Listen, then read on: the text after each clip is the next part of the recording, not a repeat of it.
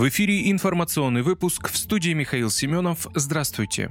Миронов призвал повысить размер пособия по безработице. Председатель партии «Справедливая Россия за правду», руководитель партийной фракции в Госдуме Сергей Миронов призвал повысить размер пособия по безработице до 1-2 МРОД. Политик отметил, что сегодня даже максимальный размер пособия по безработице в 12 272 рубля ниже официального МРОД в 13 890 рублей, на которые фактически нереально прожить, не говоря уже о минимальном пособии в полторы тысячи рублей. Многие даже не утруждают себя бюрократической волокитой ради этих копеек. Фактически государство толкает безработных в лапы ростовщиков из микрофинансовых организаций, которые охотно предлагают займы до зарплаты под грабительский процент. Это загоняет людей в долговую яму, из которой они не могут выбраться, даже когда находят работу, отметил политик.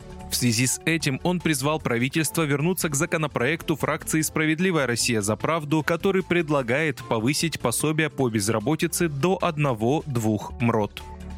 ФСБ сообщила о задержании в Краснодаре агента СБУ. ФСБ сообщила о задержании в Краснодаре гражданина России, который собирал информацию для передачи службе безопасности Украины. В Центре общественных связей ФСБ уточнили, что подозреваемого взяли с поличным. В его отношении возбуждено дело о госизмене. Спецслужбе известен псевдоним задержанного Арчи. В результате оперативно-розыскных мероприятий выявлено, что россиянин установил контакт с представителями СБ Украины и по их их заданию за денежное вознаграждение незаконно получал и передавал за рубеж сведения, которые могут быть использованы против безопасности Российской Федерации. ФСБ не привели других подробностей операции, а также не раскрыли личность задержанного.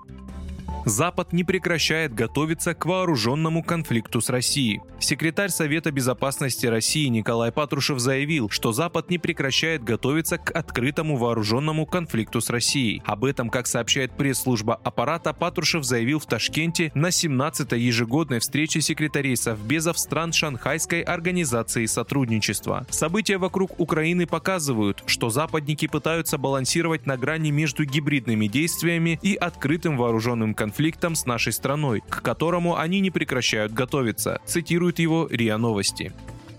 В Крыму сообщили о сбитом беспилотнике. Губернатор Севастополя Михаил Развожаев в своем телеграм-канале сообщил, что системы противовоздушной обороны сбили по предварительным данным беспилотный летательный аппарат в районе аэродрома Бельбек в Севастополе. Глава региона также призвал сохранять спокойствие и доверять лишь данным проверенных источников. Ранее украинский беспилотник был сбит в районе Керчи. Член Главного совета администрации Запорожской области Владимир Рогов добавил, что жертв и разрушений нет.